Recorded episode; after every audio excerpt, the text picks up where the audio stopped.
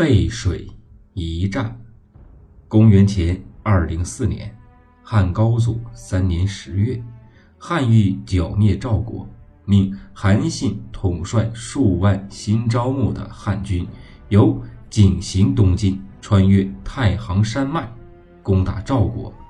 赵成安郡陈馀结集二十万兵力，扼守太行山东侧的咽喉重地井陉口，以拒汉军。赵军的谋士李左车献计道：“韩信大军处于井陉来攻，必然要通过井陉口西侧的一条约百里的狭道，此道山林密集。”两侧悬崖峭壁，道路狭窄异常。我军若固守正面，以逸待劳，同时派兵绕到韩信的背后，断了他的粮道，必能将韩信困死在井陉的狭道之中。陈馀听罢，非但没有采纳他的计策，反而轻蔑地大笑道：“哈哈哈，韩信此来不过数万兵士。”何苦如此劳师动众的远征啊？行军千里之遥，若我军不能正面的将其打败，必定会被其他诸侯所耻笑的。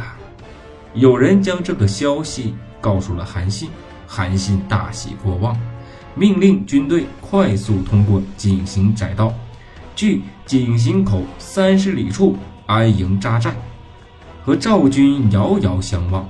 三更后，韩信亲领两千轻骑，各带一面汉军旗帜，由小道连夜出发，绕到汉军大营的后侧埋伏待命。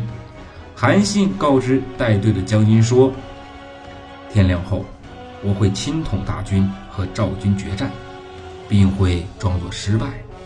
又是赵军攻来，待赵军全军出击追击我军时，你等。”火速攻占赵军大营，并插上汉军旗帜，然后坚守营寨。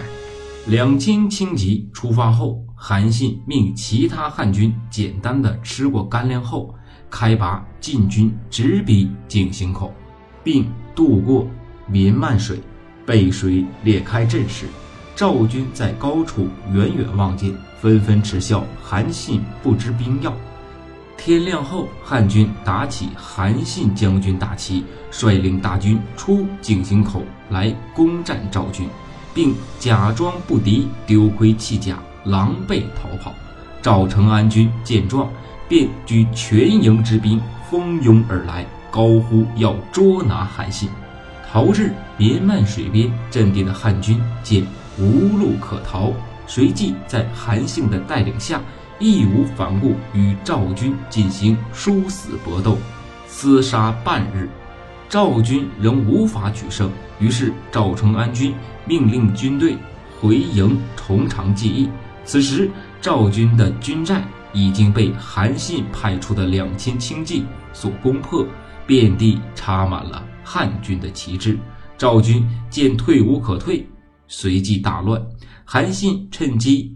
反击赵军，取得大胜。此战，赵成安军战死，赵王被擒。战后，有人不解地问道：“我们这次背水列阵和兵法所讲到的背山面水列阵相悖呀，但却取得了胜利，这究竟是因为什么呢？”韩信回答说：“兵法有云，置之死地而后生。”只不过你们忽略了而已。